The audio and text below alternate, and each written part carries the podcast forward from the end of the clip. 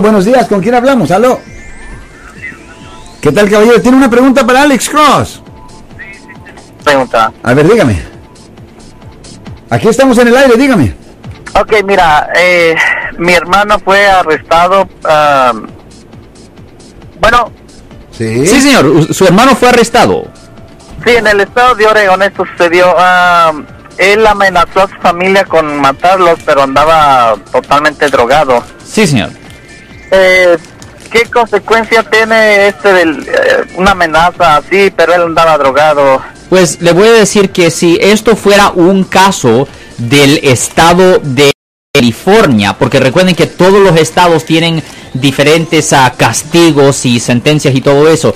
Si fuera un caso de California, yo le dijera que eso fuera una violación del Código Penal sección 422. El Código Penal sección 422 que es son amenazas de muerte o de causar daño grave. Aquí en California eso conlleva una pena máxima de hasta cuatro años en la prisión estatal. Pero me puede dar un poco más detalle cómo pasó la amenaza, cómo pasó la historia, señor. Sí, él ah, pues andaba tomado, drogado y ah, amenazó pues a, a- a su familia. ¿Cómo, qué tipo de amenaza? ¿Y ¿Qué tipo de drogas? Pues les dijo que los iba a matar, ¿verdad? Y ah, eh, a la esposa y a sus hijos, entonces... ah, Ok, pero él andaba, te digo, totalmente en la... eh, drogado, alcoholizado, entonces... Sí, eh, el problema aquí, aquí es, eh, aquí es donde viene el problema, que sí, es verdad. eh, ah, si alguien está bajo la influencia de una sustancia controlada o droga, es algo que potencialmente pudiera ser usado para mitigar el castigo, es decir, para que le den menos castigo, pero no es una defensa al delito, Really? porque intoxicación voluntaria un- intoxicación voluntaria no es una defensa, es algo que lo pueden usar para que le den más castigo, pero no es un no es algo que se puede usar para eliminar ciertos elementos que la fiscalía necesita para para culpar a alguien. So, la cosa es que cuando una persona se intoxica ah, así se autointoxica, no puede decir, oh, por ejemplo, si yo voy y ah, busco heroína, yo no puedo decir, ok, voy a meterme esta heroína, oh, ok, ya me la metí, ahora voy a cometer un delito y no me presentar car No, así no cosa, porque no, no trabaja, porque la persona se auto, se, se au- ¿me entiendes? Se, se dio la medicina entre colmillas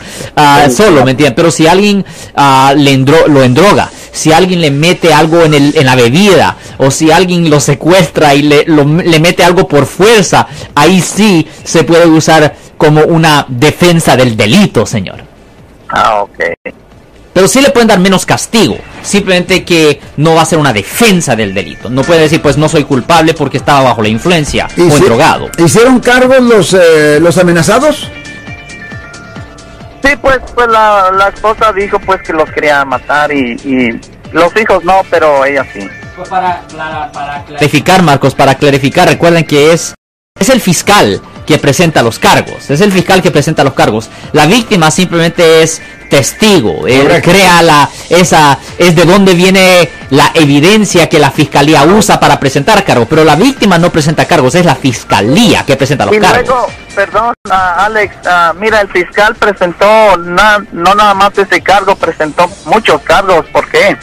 Bueno, depende. Recuerden que a los fiscales, mire, y esto es universal, no es una cosa de justicia, no es una cosa justa, pero así es como trabaja nuestro sistema penal. Lo siguiente, a los fiscales les dan promociones y reconocimiento basado en las convicciones que ellos obtienen. So, a ellos no les importan en realidad si la gente son inocentes o culpables. Si ellos creen que tienen suficiente para convencer, o mejor decir, engañar a un jurado de que alguien es culpable, ellos proceden con el caso.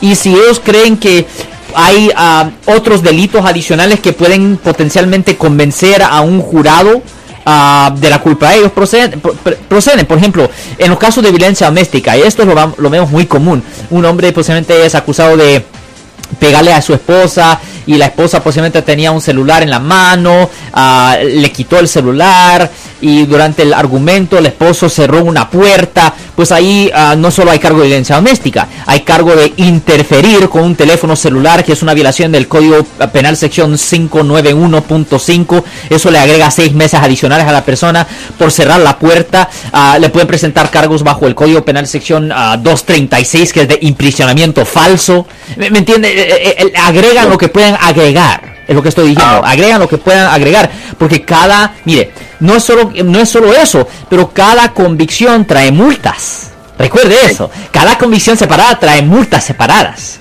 Y pues ah, el Estado gana de eso, ¿me entiende? So, ellos tratan de culparle de todo que puedan culparle, culparlo para que el fiscal gane su caso, le den sus promociones y, la, y, y sacan multas, sacan multas. Cada cargo separado tiene sus propias multas.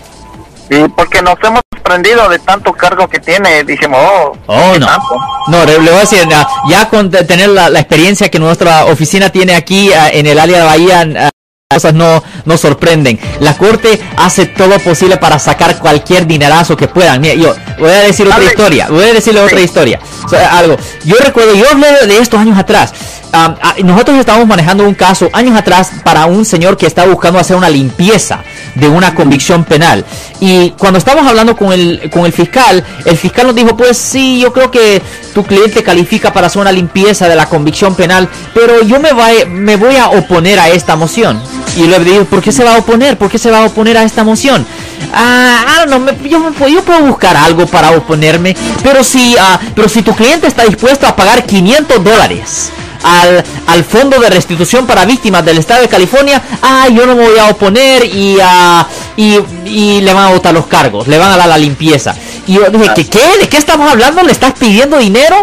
¡Ey! Pues yo me acerqué al juez y le dije, hey, señor juez, Eh, estamos aquí para hacer una limpieza de una convicción penal y mi cliente tiene el derecho de hacer esta limpieza, pero el fiscal dice que se va a oponer si no, si no se le paga 500 ah, dólares para el fondo de, víctimas al Estado, es, un dinero que ni, que ni debe. Y el juez me, me mira a mí, le mira al, fiscal y dice, ¿es verdad tú le dijiste eso a él? Y el fiscal directamente le dijo al juez, sí, yo le dije eso al juez.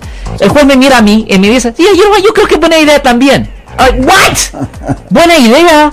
Y pues, ah, pues obviamente la persona quería hacer una limpieza de su convicción penal y, y pues ah, no quería gastar más tiempo y quería agarrar un trabajo y pagó el dinero. Y esa, estas cosas pasan.